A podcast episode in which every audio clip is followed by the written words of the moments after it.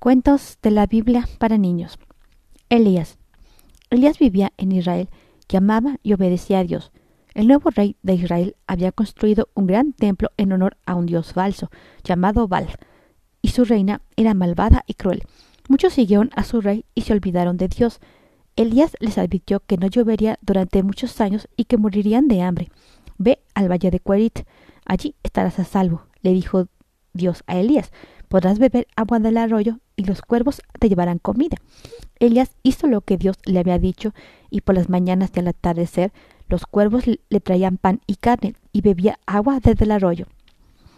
Pero después de un tiempo el arroyo se secó porque no llovía. Entonces Dios le dijo que fuera a la ciudad de Sibón, donde una mujer le daría comida. Allí Elías se encontró con una mujer que estaba recogiendo leña para hacer fuego.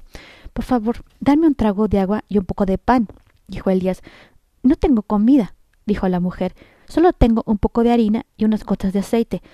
Voy a hacer un pan sobre las llamas de estas ramas.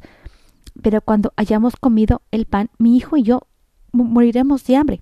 Vete a casa, dijo Elías, y haz un pan pequeño para mí y uno para ti y tu hijo. De aquí en adelante verás que la harina y el aceite para preparar el pan nunca se acabarán. La mujer hizo lo que Elías le había dicho y vio que cada día disponía de la cantidad justa de harina y aceite para hacer pan. Pero un día el hijo de la mujer enfermó gravemente y murió. La mujer estaba desconsolada. ¿Por qué has matado a mi hijo? le preguntó Elías. ¿Es para castigarme por todo lo malo que he hecho durante mi vida? Entrégame al niño, dijo Elías.